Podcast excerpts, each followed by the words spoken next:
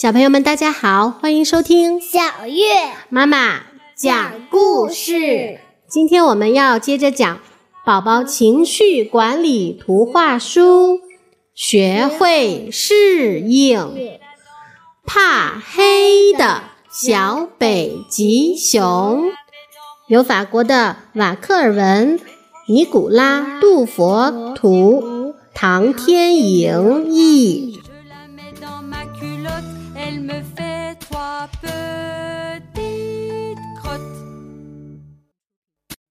米卡是一只特别特别白的小北极熊，它有多白呢？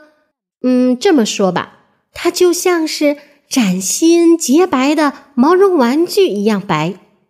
他的房间真是太暖和了。小北极熊米卡乖乖的在自己的房间里玩耍，他的妈妈在厨房里为他准备美味的小蛋糕。今天，小米卡扮演了一回海盗。他风雨无阻，不怕任何危险，也不怕敌人的大炮。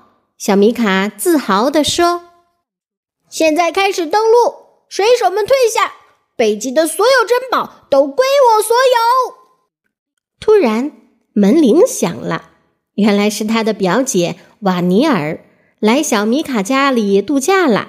小米卡和瓦尼尔一起玩。两只小熊笑得真开心啊！他们开始打枕头仗，好激烈呀！但是不一会儿，漆黑的夜晚就降临了。小米卡开始有点紧张和害怕，他特别怕黑，可他不敢和表姐瓦尼尔说。每天晚上，妈妈关灯的时候，就是米卡最害怕的时候，因为他的脑海里。会涌现出各种各样的妖魔鬼怪，他甚至觉得有些妖怪还会从柜子里或床底下钻出来。当小米卡被吓哭的时候，妈妈就会来到房间安慰他，给他带来一杯热乎乎的牛奶，并温柔的在他耳边说：“亲爱的小米卡，不要害怕，看看天空吧，天上的大熊星座在保护着你呢，这没有什么可怕的。”乖宝宝，快睡吧。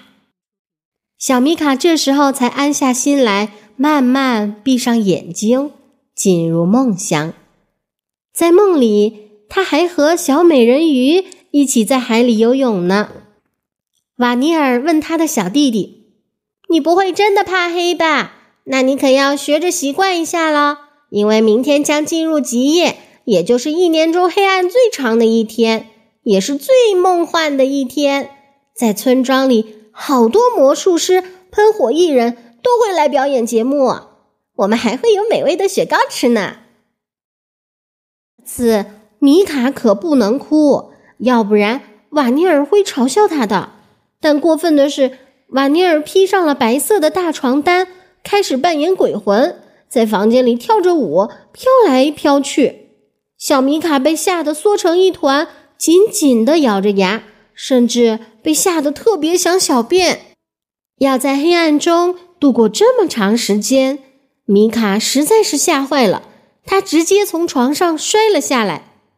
瓦尼尔明白了，他说：“原来你这么怕黑呀！我来帮你战胜恐惧，否则你会一直害怕下去的。来，穿上你的靴子和超级无敌熊大衣，拿上灯，跟我来。”瓦尼尔打开了被冻住的花园大门，外面的天空比墨汁还要黑。小米卡不敢出去，黑暗中前方有个庞然大物，可怕极了。米卡小声对瓦尼尔说：“瓦尼尔，你带枪了吗？”瓦尼尔笑着回答：“把手电筒拿出来，点亮，你就能看明白了。”原来这个庞然大物只是一个胖乎乎的雪人，而瓦尼尔的枪其实是一把简简单单的扫帚。你看，根本就没有什么可担心的。瓦尼尔挽起小米卡的手，笑着说：“哦，可是你看，你看前面那些黑影，我敢肯定他们是追杀我们的猎人。”猎人，你的想象力实在太丰富了。再拿出手电筒来看一看吧。于是，小米卡就拿出了手电筒。原来，前面的一群小黑影是小企鹅一家，他们正在浮水层悠闲的散步呢。哦，原来不是猎人呀！小米卡羞愧地说，他的脸都红了。咱们回家吧，瓦尼尔建议道。在家门前，两条巨大的蛇出现在他们面前，小米卡差点吓晕过去，手电筒也掉到了地上。幸运的是，手电筒掉到地上的时候，把开关碰开了，在光亮中。小米卡和瓦尼尔可算看清楚了，这两条巨大的蛇原来是邻居们插在雪地里的滑雪板。小米卡又往仓库的方向看了看，吓得他魂飞魄散。有一条巨龙正驾着车向他飞来，慢慢靠近，悄无声息。米卡打开手电筒，把手电筒照在巨龙的脸上，巨龙。摇了摇尾巴，开始嗡嗡叫了起来。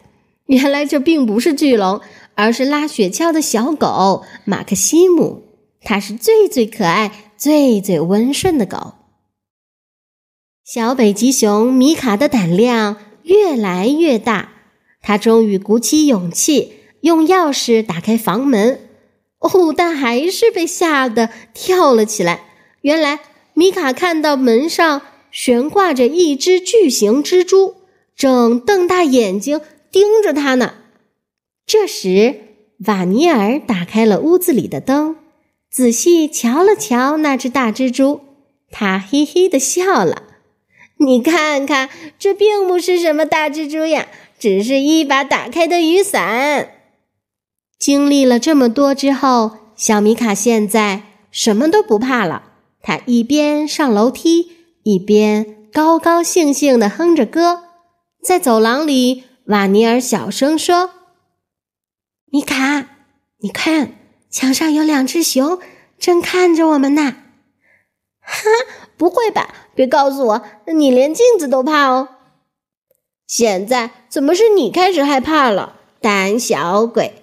我们去睡觉吧。”太阳依然没有发出光芒。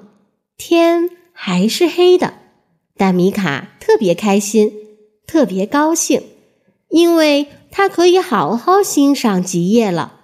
小北极熊米卡决定参加极夜的各种趣味活动，他还准备给全村的小动物组织一场晚会呢。不过，大家可要做好心理准备哦，因为米卡要讲一个爱斯基摩鬼的故事呢。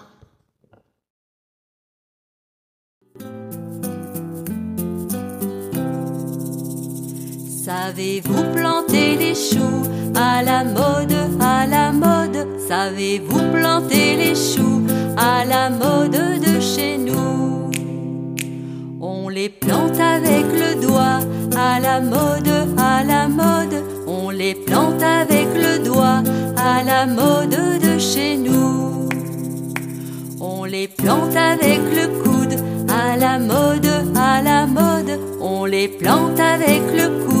À la mode de chez nous.